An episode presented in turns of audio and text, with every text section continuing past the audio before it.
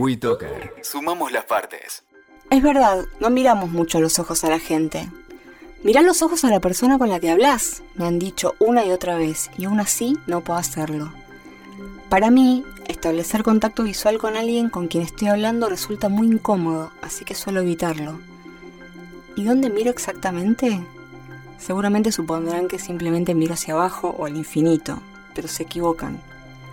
Lo que miramos en realidad es la voz de la otra persona. Las voces puede que sean invisibles, pero nosotros fijamos la atención de todos nuestros órganos sensoriales para escuchar a la otra persona. Cuando estamos completamente concentrados en intentar deducir qué diablos están diciendo, nuestro sentido de la vista se queda como nublado. Y si no distingo lo que estoy viendo, es igual a no ver nada. Lo que siempre me preocupó es la idea que tiene mucha gente de que si mantenemos contacto visual con ellos mientras nos hablan, es que estamos absorbiendo todas y cada una de las palabras. si eso fuera lo único necesario, mi discapacidad se habría curado hace mucho, mucho tiempo. Soy Cynthia Fritz y esto es Autismo Real. People are strange.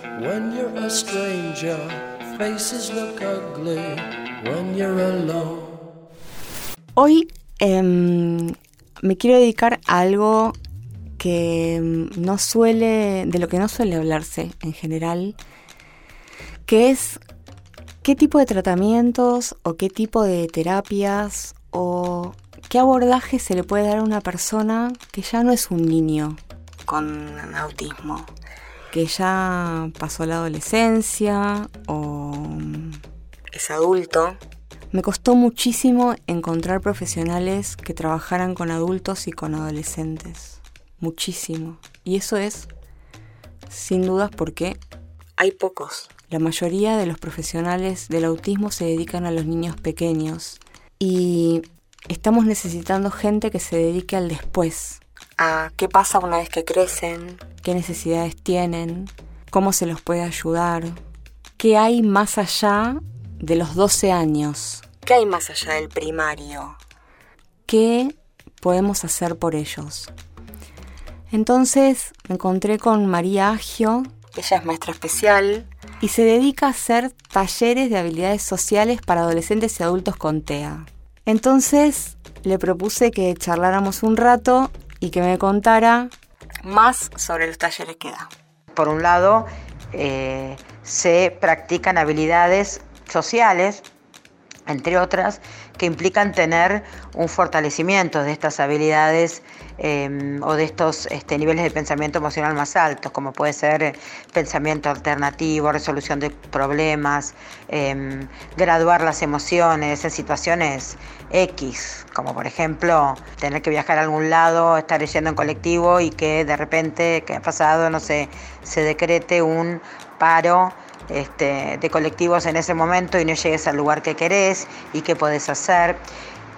Esto siempre hablando de em, personas con condiciones del espectro autista que tienen determinados niveles del desarrollo emocional logrados, o sea, que tienen lenguaje verbal, que tienen un ida y vuelta, que muchos de ellos se desenvuelven solos en la vía pública o hay que ayudarlos un poco, pero en líneas generales se desenvuelven solos. Em, entonces, por un lado, tiene que ver con esto, tiene que ver con fortalecer niveles del desarrollo emocional funcional para los que trabajamos bajo el modelo DIR y por el otro lado, mucha práctica en lo que son habilidades sociales con pares, con pares más grandes, son todos más grandes, y habilidades sociales laborales. Em, varios de las personas con las cuales en este momento, por ejemplo, yo estoy trabajando, tienen algún tipo de inserción laboral con mucho apoyo, empleo con apoyo, y también trabajamos individual o grupalmente habilidades eh, necesarias para el empleo eh, en el cual se están desempeñando. ¿Por qué decidiste dedicarte a los adultos? Me siento, me siento como pez en el agua, me gusta, me gusta trabajar mucho con adolescentes y con adultos. ¿Por qué? Porque me siento que somos pocos lo que nos gusta, eh, que necesitamos más y disfruto poder aportar un, disfruto enormemente poder aportar un granito de arena eh, eh, o dos o los que fueran en que haya jóvenes y adultos jóvenes que, que tengan una vida plena como la que quiero para mí, como la que quiero para mi familia.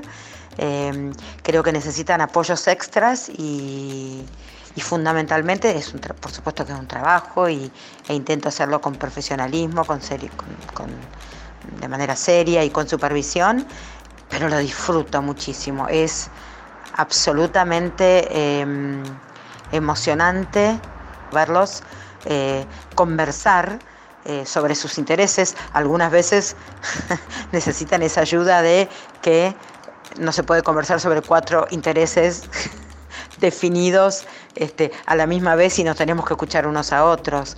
Pero mm, lo que creo es que me gusta poder colaborar a que otras personas tengan lo mismo que, que yo y que, que mi marido y que mis amigas, que es eso, juntarse con amigos que puedan tener un empleo, que puedan sentirse independientes, que puedan tener una vida emocional rica, robusta, eh, que se puedan enamorar. Eh, y bueno, y acompañar ese proceso eh, a mí me parece maravilloso.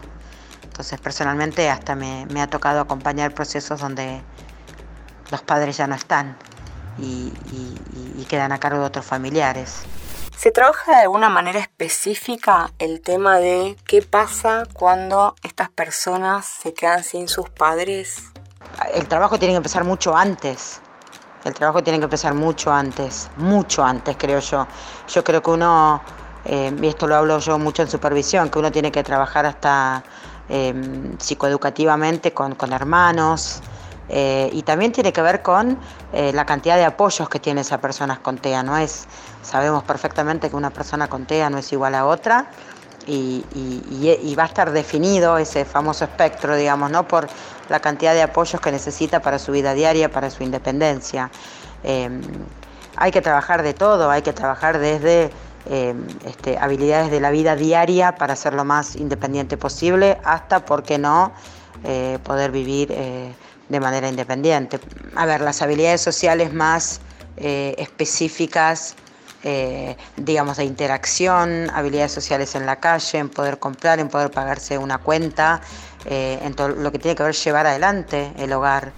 Al comienzo dijiste que vos trabajás con ciertas personas TEA, aquellas que tienen adquiridas ciertas herramientas para poder profundizar el trabajo. ¿Qué pasa cuando te enfrentas con adultos que no se comunican o que no han avanzado tanto? La realidad es que mm, hay algunas personas que, mm, también eh, llegan a cierto grado de adultez o adolescencia o adultez, tal vez con menos herramientas de comunicación, con menos herramientas de autovalimiento. Em, entonces, mm, la realidad es que la derivación tanto a mí no me llega Em, sí creo que esas personas muchas veces eh, tienen otro tipo de dispositivos que son como más intensivos, fundamentalmente porque, porque cuantas más apoyos necesite la persona con TEA, cuantos muchos más apoyos de todo tipo necesite, generalmente eh, también es como mucho, mucho más cansador para la familia o para su entorno más cercano. No es lo mismo cambiarle, no sé, pañales a un chiquito de 2, 3, 4 y hasta 10 años que eh, a un joven de 20. Eh, entonces generalmente necesitan dispositivos em, mucho más este, intensivos que lo que pueden llegar a ser, no sé, las sesiones educativas terapéuticas que puedo trabajar yo, que son de una o dos horas semanales. Soy Cynthia Fritz y esto fue Autismo Real.